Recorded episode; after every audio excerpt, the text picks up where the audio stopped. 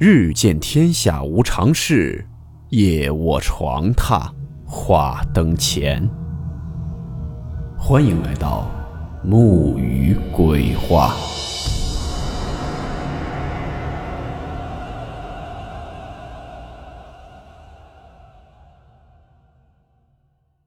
大家好，我是木鱼。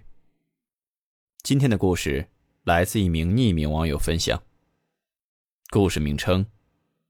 旧水渠上的新房。温馨提示：本故事含有未经证实的内容和边缘化知识，部分内容超出普遍认知。如感到太过冲击自己的主观认知，请大家当做故事，理性收听。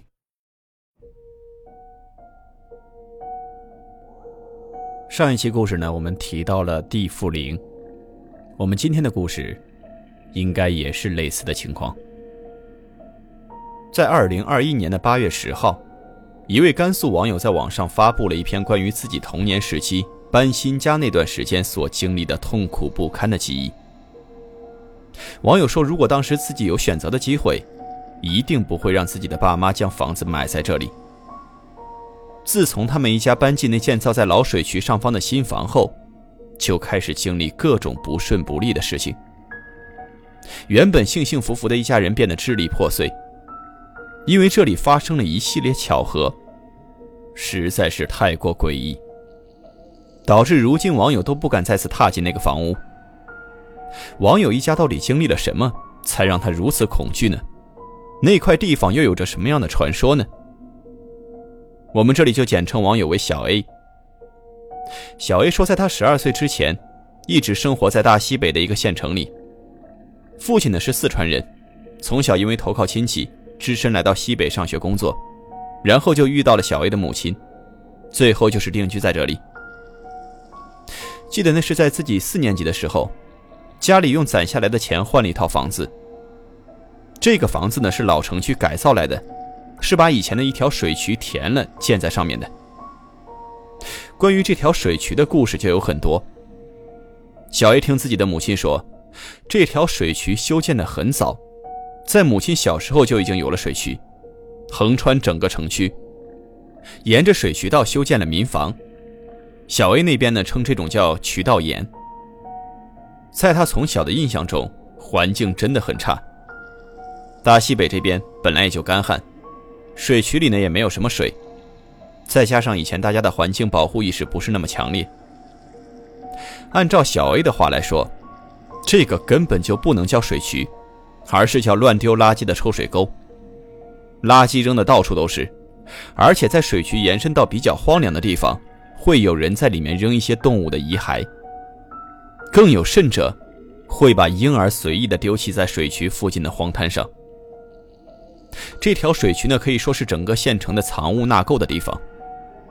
但就算是这样，小 A 说，在童年时期自己也挺爱沿着水渠走的。虽然说环境不咋地，但是稍微干净的几段路也算是大家晚饭过后散步的好去处。不过呢，后来城市改造就将水渠大部分都填平了，现在这里是最繁华的城市广场、政府街等等，就坐落在以前的水渠上。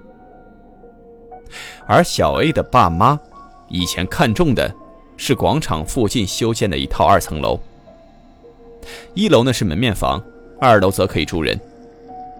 那套房子当时还蛮抢手的，因为外观呢有那么一点巴洛克风格，也就俗称小洋楼。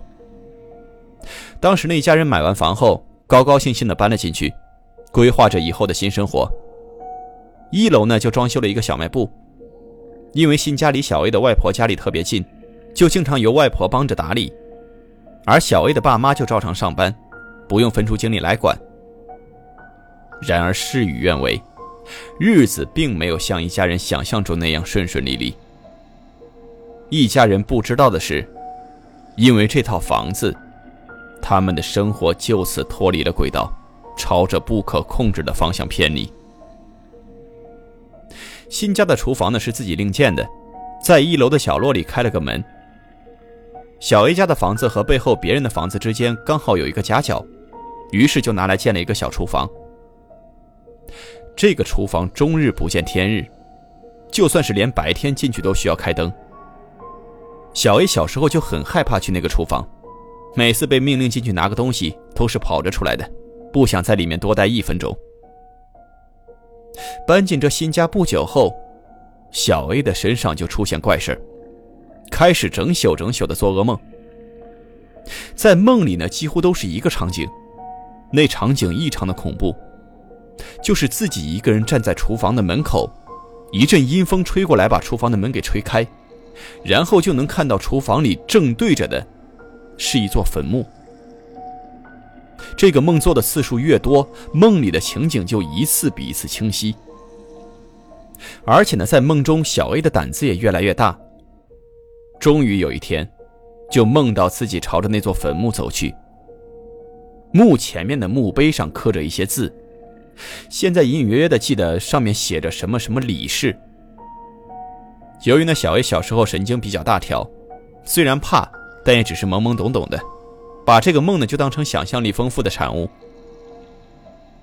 直到暑假的一天，家里的大人都出去有事了，应该当时是去吃席了，就没带小 A。小卖部的卷帘门呢被他们从外面锁住了，所以整个一楼都是漆黑一片。小 A 当时和只有五六岁的妹妹在二楼看电视。现在也记不清自己当时为了什么要去厨房。那天呢，就一个人硬着头皮摸到一楼，打开灯，鼓足勇气走进厨房。然后就在他的人生中第一次见到了不知道算不算阿飘的东西。那种感觉至今想起来都依旧清晰。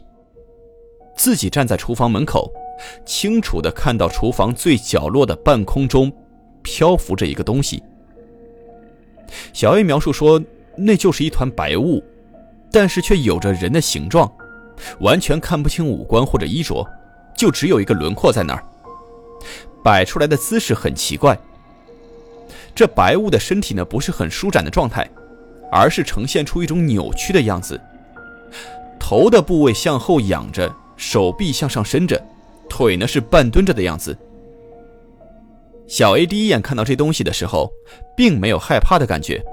只是愣在了厨房门口，就那么呆呆地看着他。也不知道过了多长时间，那个东西就慢慢的在空中散开不见了。直到这个时候，小 A 才反应过来，几乎是连滚带爬的回到了二楼。也不知道当时看到的东西究竟是什么，是自己从小到大第一次看到那种东西，也是唯一的一次真实的看到那种东西。后来，小 A 就把厨房的经历告诉了自己的父母。当然，父母就以为小 A 在胡说八道。家里人呢是从来不信这些的。这件事情之后呢，就不了了之了。加上自己对自己的催眠，也就逐渐的淡忘了。虽然依旧对厨房很惧怕，但小 A 自己就当那件事没有发生过，只是可能是产生幻觉了。直到后来发生了一件事儿，才让小 A 的父母彻底相信。这新房子里确实有点问题。那是在某一天，有一个附近经常来小卖部买东西的阿姨过来找小 A 的外婆聊天。而这个阿姨呢，当时是怀了宝宝的，肚子呢都不小了。就在阿姨和外婆聊着聊着的时候，突然就捂着肚子，很不舒服的样子，看起来很难受。外婆呢就连忙让小 A 看着铺子。把那个阿姨就扶回了家。大家呢当时也都只是以为阿姨只是简单的胎动，没什么大问题。结果下午就听说，那个阿姨居然就这样流产了。后来呢，这个阿姨就再也没有来过小 A 家的小卖部。小 A 现在长大后，听大人们聊天才知道，这个阿姨原来当时家里有个亲戚，说是懂点那方面的东西，说这个阿姨流产。是因为有一个小鬼缠上了她，也不知道是不是故意那么说的，就说那个小鬼，就是在小 A 家里的小卖部遇上的。这些消息都是辗转几人之口后传到了小 A 家里人的耳朵里。小 A 的外婆很生气，认为你找不到原因就归咎于我们的房子上。不过别人也没有再说什么，这种事情你也怪不了谁，毕竟大家都不想发生这么不好的事情。之后过年的时间，小 A 一家人去了乡下住了一段时间。不过非常奇怪的是，等到回家后，新家周围两边的邻居看见小 A 爸妈都是一副欲言又止的样子。后来有一家邻居实在是忍不住了，就和小 A 的母亲悄悄说了这几天他们不在家所发生的事情。不过呢，在讲邻居发现的怪事之前，先要赘述一下搬到这个房子后家里人的变化。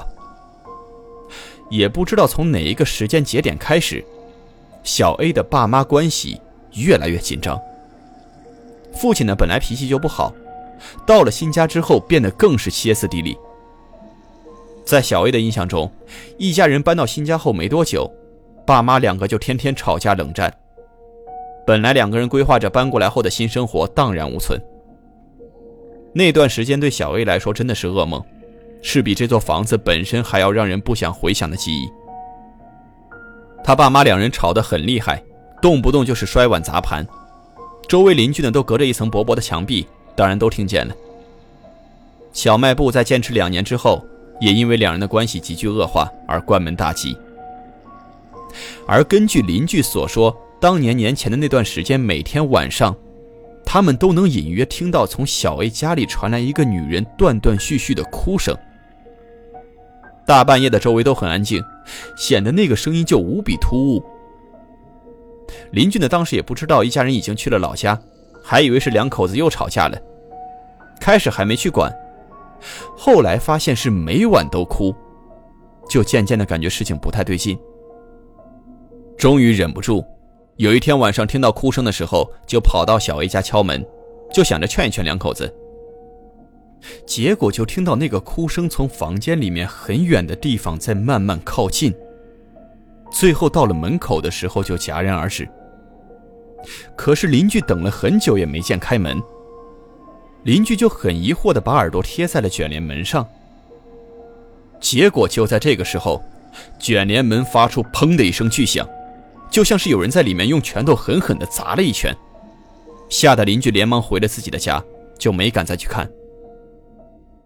小 A 的母亲听到邻居所描述的事情，也被吓得够呛。父亲听到后虽然嘴硬，但也觉得有些蹊跷，就同意让小 A 的母亲去找个师傅来看一下。小 A 到现在都还在想，要是那个时候及时的找人来处理，会不会家里就不会有那么大的变故？人生也就没有那么多曲折，但可惜没有如果。时间到了二零零八年，那一年小 A 家里发生了最大的变故。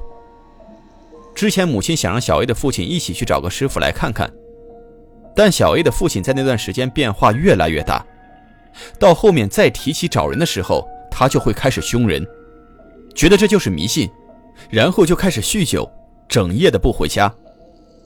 家庭整个处于破碎的边缘。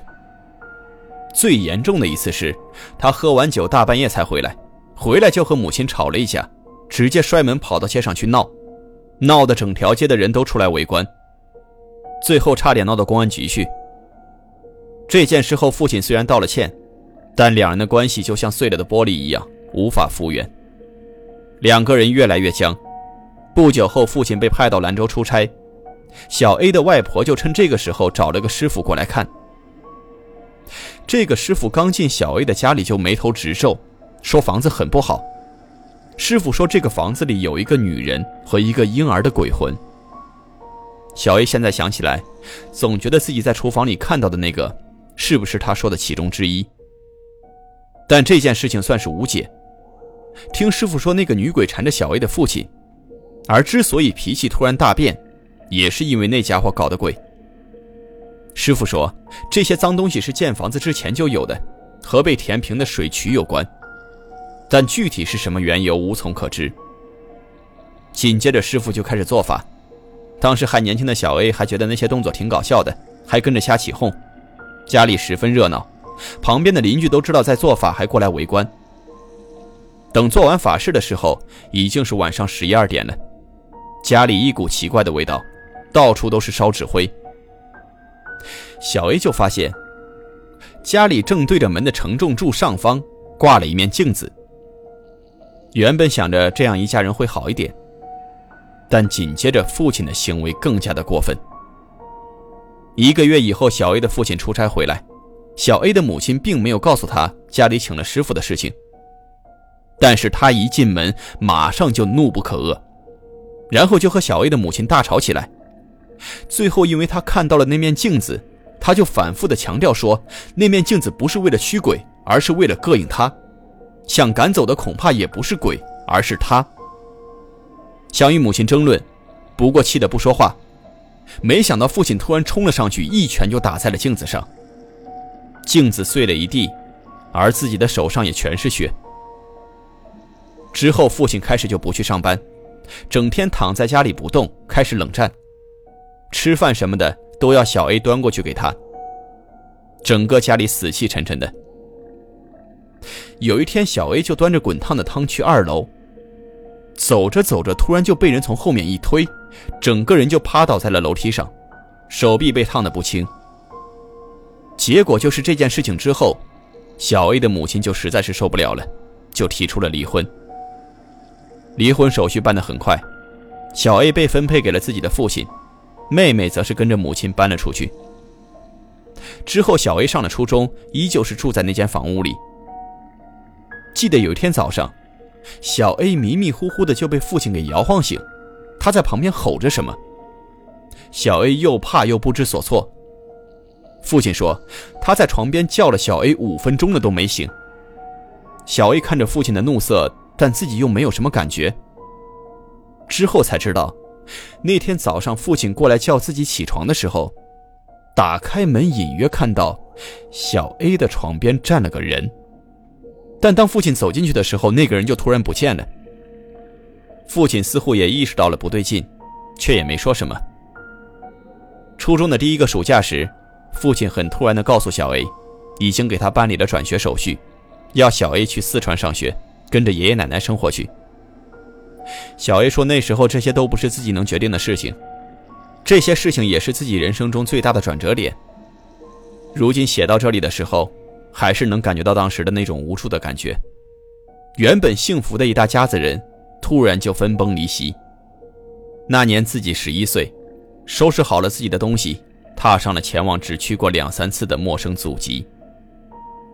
在这之后。”小 A 的父亲也搬离了这栋房子，离开了这个承载着太多不好回忆的地方。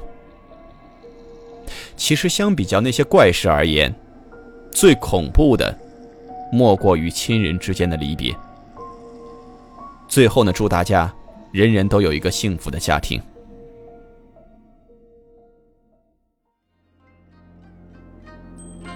好了，我们今天的故事到此结束。